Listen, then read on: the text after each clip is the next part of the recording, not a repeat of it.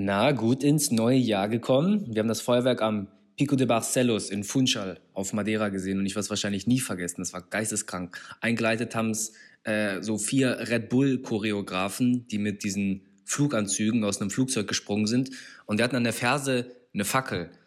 Und das sah aus, als sie runtergesprungen sind, diese vier Red Bull-Leute, als wäre so ein riesiger Komet einfach gerade vom Himmel gekommen und der rast auf die Erde zu. Wahnsinn. Aber wie auch immer, ich will in diesem Blogpost über Fokus sprechen. Ich konnte heute Nacht einfach nicht schlafen und ich lag bestimmt dreieinhalb Stunden wach. Unter anderem habe ich mir für dieses Jahr meinen ersten plus 100 Kilometer Run zum Ziel gesetzt. Und ich habe tatsächlich jetzt in den letzten Tagen das perfekte Rennen gefunden. Am 25. Februar auf dem Festland in Portugal, zwischen Porto und Lissabon, durch das historische Gebiet Terras de Sico. 111 Kilometer mit knapp 4000 Höhenmetern werden es dann insgesamt. Und ich habe das Rennen gebucht direkt in der ersten Woche nach Neujahr. Die Zeitspanne bis dahin passt super, weil es sind noch ungefähr sechs Wochen. Ergo habe ich auch genug Möglichkeit, mich noch speziell darauf vorzubereiten. Ich habe tatsächlich noch eine Nacht drüber geschlafen, also als ich das Rennen gesehen habe. Ähm, und das genau diese Nacht, sage ich mal, diese, diese Momente vielleicht des Zweifels oder der doppelten Überlegung, die bringen mich auf die Gedanken von heute Nacht zurück. Weil das war das erste Mal oder das wird das erste Mal nach ziemlich langer Zeit, dass ich mich speziell auf ein Event sportlich vorbereiten werde. Ich habe ja wirklich lange intensiv Bodybuilding gemacht, aber einfach aus Spaß an der Freude, Spaß am Sport und ich habe eben so hart trainiert, wie ich will, ohne speziell jetzt ein Ziel zu haben, außer natürlich körperlich fit zu sein und offensichtlich auch wegen einem stabilen Latissimus dorsi. Ich hatte, als ich 18 war, nur mal ein Fotoshooting in Berlin, wo ich mich damals mal vorbereitet habe. Nicht so Larifari vorbereitet, sondern halt richtig vorbereitet mit äh, starker Diät, Entwässern, Pipapo. Ich bin damals noch zur Schule gegangen und ähm, das war auch so die Zeit, wo ich mich gerade in der Entstehungsphase von Mind Over Matter befunden habe. Ich habe also die ersten Fotoshoots organisiert, die ersten, äh, die ersten Videodrehs organisiert, Klamottendesign bestellt, mich durch diesen bürokratischen Teil natürlich auch von dem Aufbau meiner ersten eigenen Firma gekämpft. Also es war einiges zu tun während dem Abitur. Und meistens war es halt so, dass ich um 5 Uhr vor der Schule mein High-Intensity-Intervall-Cardio gemacht habe. Das waren meistens 27 Minuten intensiv auf dem Fahrrad. Und nach der Schule zwischen meinem Termin oder der Arbeit bin ich dann gegen so 15, 16 Uhr zum Krafttraining gegangen. Every single day. Ich weiß noch, was ich für einen Laserfokus hatte. Das war auch die Zeit, wo ich für ein paar Tage von zu Hause abgehauen bin.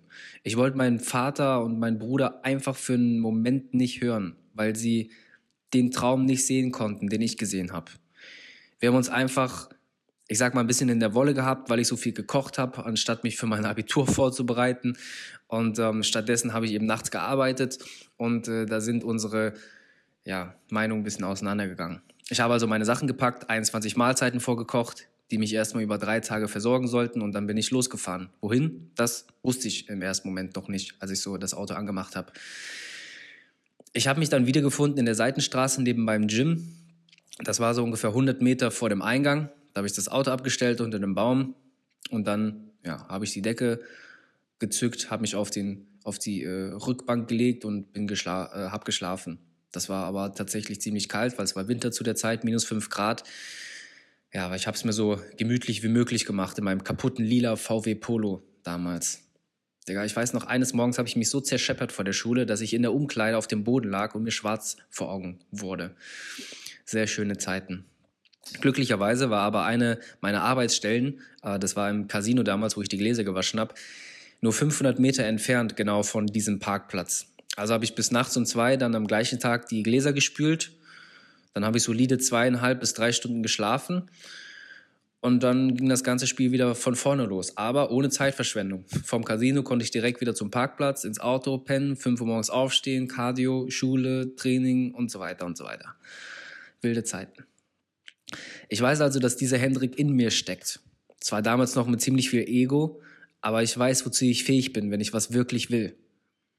Heute folge ich da einem gesünderen und nachhaltigeren Ansatz und ich ziehe meine Inspiration eher aus Dankbarkeit, aus Spaß. Und ich will mir mal wieder zeigen, dass ich was möglich machen kann, was ich zeitweise für unmöglich gehalten habe. 100 oder 111 Kilometer Läufer waren die Spezies von Menschen, die ich, ähm, als ich mit dem Sport angefangen habe, also ich dachte einfach von denen, die sind völlig anders, die sind völlig, weiß ich nicht, verrückt. Mit Ausdauersport konnte ich sowieso nichts anfangen, 2020 noch. Aber als dann langsam die Gyms geschlossen haben und äh, ich nicht mehr in meiner sportlichen Komfortzone trainieren konnte, da musste ich ja was Neues finden. Das hatte ich ja schon mal erzählt. Ja, also als ich dann beim Laufen äh, Schritt für Schritt diese Fortschritte gemerkt habe, wie schnell ich einfach wachse in der Hinsicht, wie schnell ich Grenzen Stück für Stück einfach aufgelöst habe. Die ersten zehn Kilometer, der, der erste Halbmarathon vor dem Frühstück, die regelmäßigen Halbmarathons vor dem Frühstück, der erste Marathon, der erste 63 Kilometer Ultramarathon. Dann habe ich gemerkt, Alter, das könnte, das könnte funktionieren. Und das Ding ist, ich musste nicht so verbissen und hart dafür kämpfen, wie ich es vorher gekannt habe. Und das war vielleicht der große Unterschied. Und ähm, das zeigt mir vielleicht auch, ey, ich, ich glaube, ich kann diese 111 Kilometer überleben. Mein Trainingsplan jetzt gerade breche ich einfach rational runter. Um das Rennen körperlich schaffen zu können, werde ich mindestens vier Wochen vorher jede Woche die Distanz des Renntags laufen. Also jede Woche 111 Kilometer mit ungefähr 4000 Höhenmetern. Zum Vergleich ähm, bin ich vorher ohne speziellen Trainingsplan ungefähr so 55 bis 60 Kilometer jede Woche gelaufen mit so 2000 bis 4000 Höhenmetern. Gleichzeitig trainiere ich dementsprechend auch auf müde Beine zu laufen. Ähm, denn am besten stückle ich die Distanz auf so sechs Trainingstage derzeit auf. Das heißt, ein äh, längerer Lauf, ein Langlauf, äh, so ungefähr 30 Kilometer, ein Regenerationslauf zwischen fünf und acht Kilometern ungefähr und dann vier normale Läufe zwischen 15 und 19 Kilometern und dann ein Pausetag. Die Höhenmeter kriege ich jetzt zwangsläufig bei der Menge zusammen, einfach weil es auf der Insel hier fast unmöglich ist, gerade zu laufen, außer du läufst unten an dem, an dem Hafen irgendwie lang. Was sich das Trainingspensum so erhöht hat, muss ich aber umso mehr Mobility auch machen. Also sieben Tage die Woche mache ich das tatsächlich jetzt gerade. Jeden Morgen mindestens 20 Minuten, äh, plus jeden Morgen dabei auch die Knöchelmuskeln und den Hüftbeuger äh, trainieren. Ich merke das, ich laufe so viele, ich laufe so viel gerade gerade auf, auf Straßen ähm, und das machen die Knöchel langsam einfach. Also ich merke schon, wie die das beansprucht. Und äh, umso mehr Krafttraining mache ich gerade speziell hier, habe ich vorher nie gemacht. Aber ich merke, dass ich umso präventiver gerade arbeiten muss, damit ich das einfach alles durchhalte.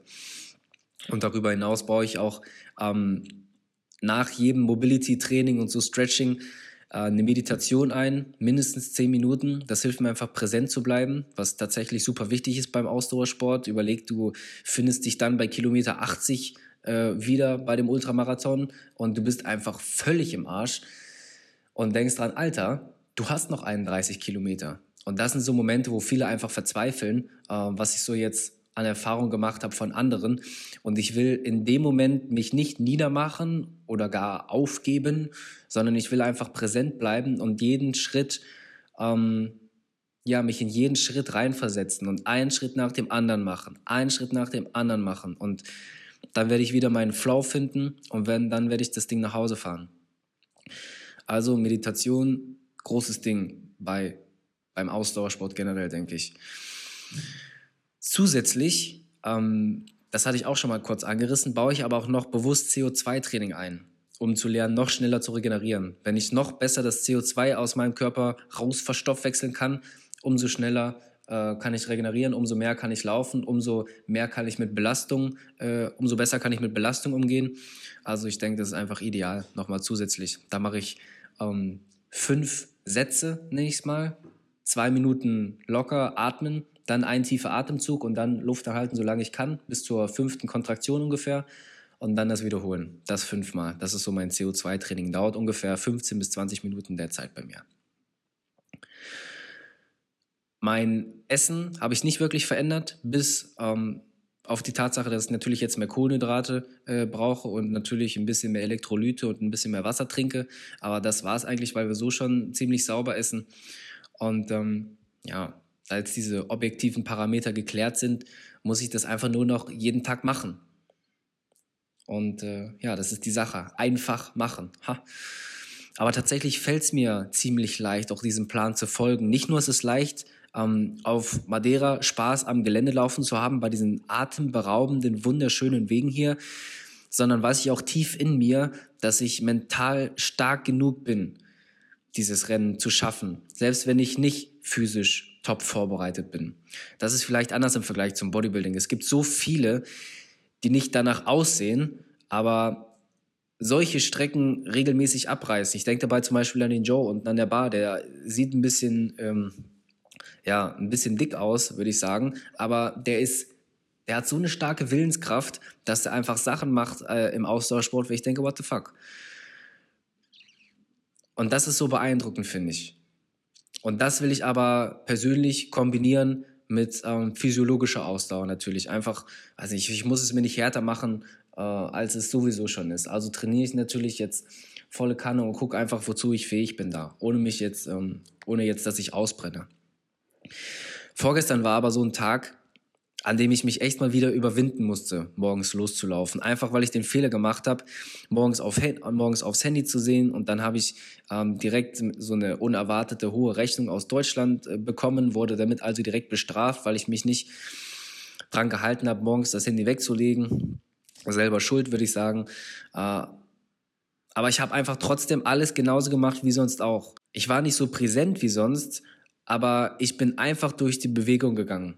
Morgens aufwachen, Bett machen, Wasser trinken, Fußmobility, Knöcheltraining, Unterkörpermobility, Stretching, Meditation, CO2-Training, Shirt anziehen, Schuhe anziehen und dann los. Und ich habe langsam angefangen. Bin die ersten zwei Kilometer, 400 Höhenmeter hochgewandert, habe mich dann Stück für Stück wieder in die Bewegung fallen lassen. Aber ich habe es durchgezogen. Ich habe meinen Flow gefunden und ich habe die Runde mit guten Gefühlen beendet. Diese Tage gibt es einfach auch. Und ich bin mir bewusst, dass diese Tage nochmal kommen werden. Auch weil ich an manchen Tagen bestimmt ohne dieses äh, Ziel mit dem Ultramarathon bestimmt überhaupt nicht gelaufen wäre oder zumindest nicht so lange. Aber weißt du was? Dieses Ziel ist es mir einfach wert. Es ist mir wichtig. Und ich weiß automatisch, was zu tun ist. Und deshalb tue ich es auch.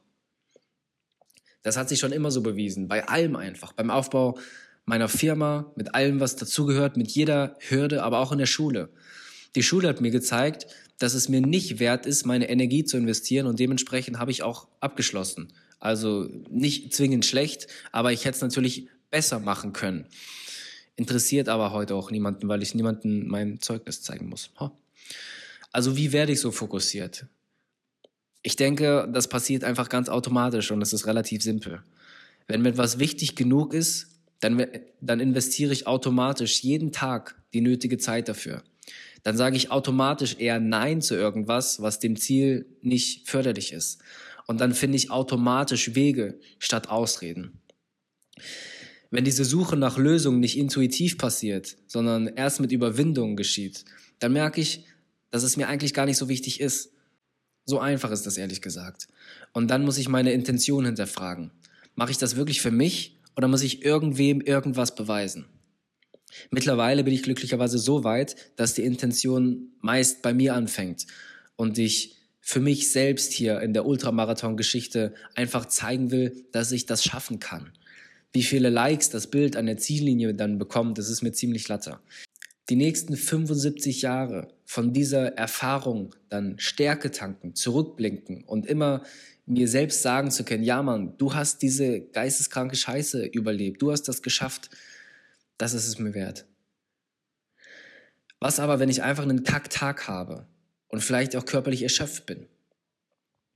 Zuerst muss ich wirklich abwägen, ob es rein objektiv gesünder ist, langfristig einen Pausetag einzulegen, um äh, Abstand zu gewinnen und einfach einen Moment zu regenerieren das kann physisch bei meiner Vorbereitung sein oder psychisch, wenn es jetzt irgendwie bei, äh, um die Arbeit geht oder sowas. Du kennst ja solche Situationen auch bei dir. Wenn es objektiv gesünder ist, Pause zu machen, dann Pause machen und dann jeden Moment auch wirklich genießen. Aber wenn es nur eine kleine Stimme ist, die rumbitscht in deinem Kopf, dann hilft mir meist auch folgender Trick. Das ist ein Beispiel jetzt auf die Vorbereitung, sage ich mal, gezogen. Und ich denke, du kannst es dann übertragen auf deine Situation. Ich schließe die Augen und ich visualisiere, wie ich aufstehe, wie ich meine Sachen anziehe, wie ich meine Wasserflasche fülle, wie ich meine Weste packe, wie ich die Schuhe anziehe.